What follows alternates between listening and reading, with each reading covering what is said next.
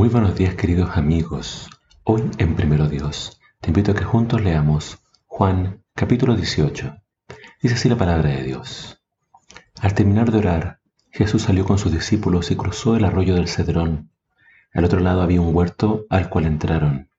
Judas, el que lo traicionaba, también conocía el lugar, porque Jesús había estado reunido allí muchas veces con sus discípulos. Así que Judas llegó al huerto al frente de la tropa de soldados y guardias de los jefes de los sacerdotes y de los fariseos. Iban armados y llevaban antorchas y lámparas. Jesús, que ya sabía lo que iba a pasar, les salió al encuentro. Les preguntó, ¿a quién buscan? Ellos contestaron a Jesús de Nazaret. Yo soy. Judas, el que lo traicionaba, estaba con ellos. Cuando Jesús les dijo yo soy, cayeron de espaldas al suelo. Jesús volvió a preguntarles a quién buscan. Ellos contestaron a Jesús de Nazaret. Jesús dijo, ya le dije que soy yo. Si me buscan a mí, dejen que estos se vayan. Esto sucedió para que se cumpliera lo que había dicho. Ninguno de los que me diste se perdió. Simón Pedro sacó una espada que traía y le cortó la oreja derecha a Malco, que era criado del sumo sacerdote. Jesús le ordenó a Pedro, guarda esa espada en su funda.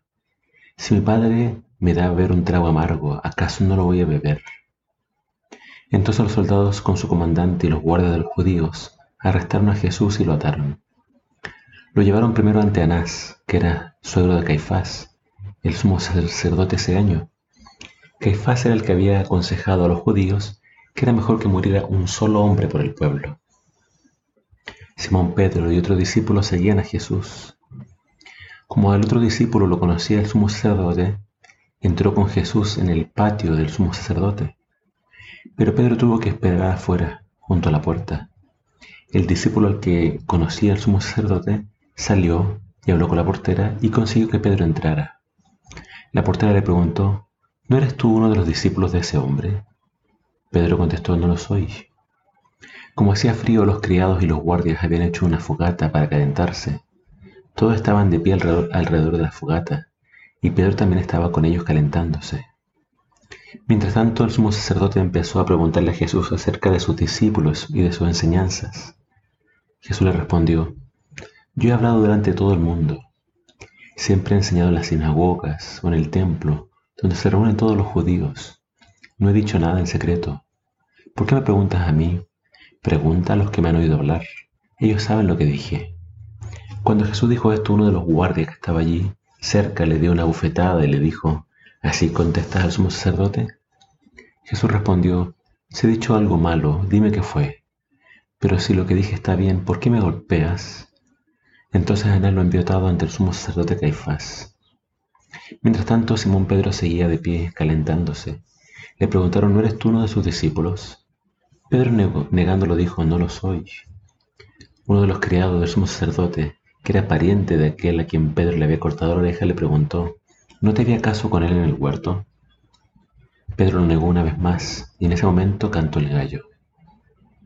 Luego los judíos llevaron a Jesús a la casa, de la casa de Caifás al palacio del gobernador romano. Como ya amanecía, los judíos no entraron al palacio, pues si lo hacían se contaminarían de acuerdo con sus ritos y no podrían comer la Pascua. Por eso Pilato salió a preguntarles, ¿de qué acusan a este hombre? Ellos contestaron, si no fuera un criminal, no te lo habríamos traído. Pilato les dijo, pues llévenselo ustedes y juzguenlo de acuerdo a su propia ley. Los judíos respondieron, nosotros no tenemos ninguna autoridad para dar muerte a nadie. Esto sucedió para que se cumpliera lo que Jesús había dicho en cuanto a la forma que iba a morir.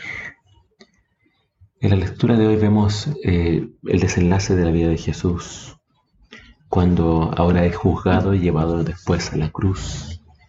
Pero cuando Juan nos cuenta esta historia, eh, nos dice, bueno, de su arresto, nos dice cómo ellos salen del sector del templo, cruzan, el Cedrón y llegan al Monte de los Olivos.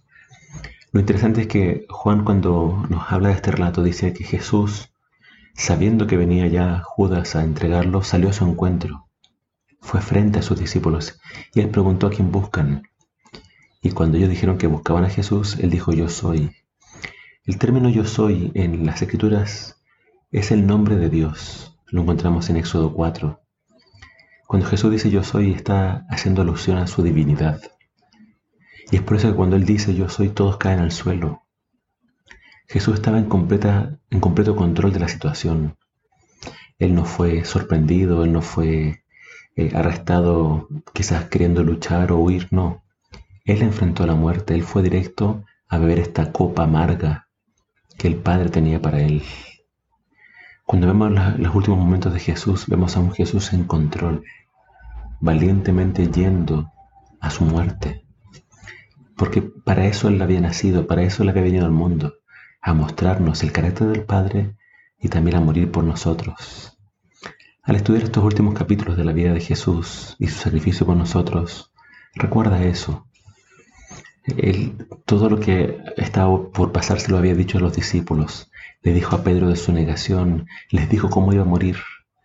Y ahora llegó el momento de su sacrificio.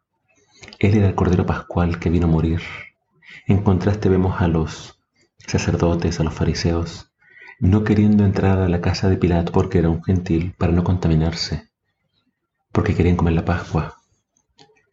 Ellos no se daban cuenta que estaban dando muerte al Hijo de Dios, y esa era la mayor contaminación, más que entrar en la casa de un gentil. Jesús quiere entrar en tu corazón. Jesús quiere ser el Señor de tu vida. Ojalá que tú le des ese espacio en tu vida que Él sea tu Rey, que Él sea tu Dios. Que el Señor te bendiga.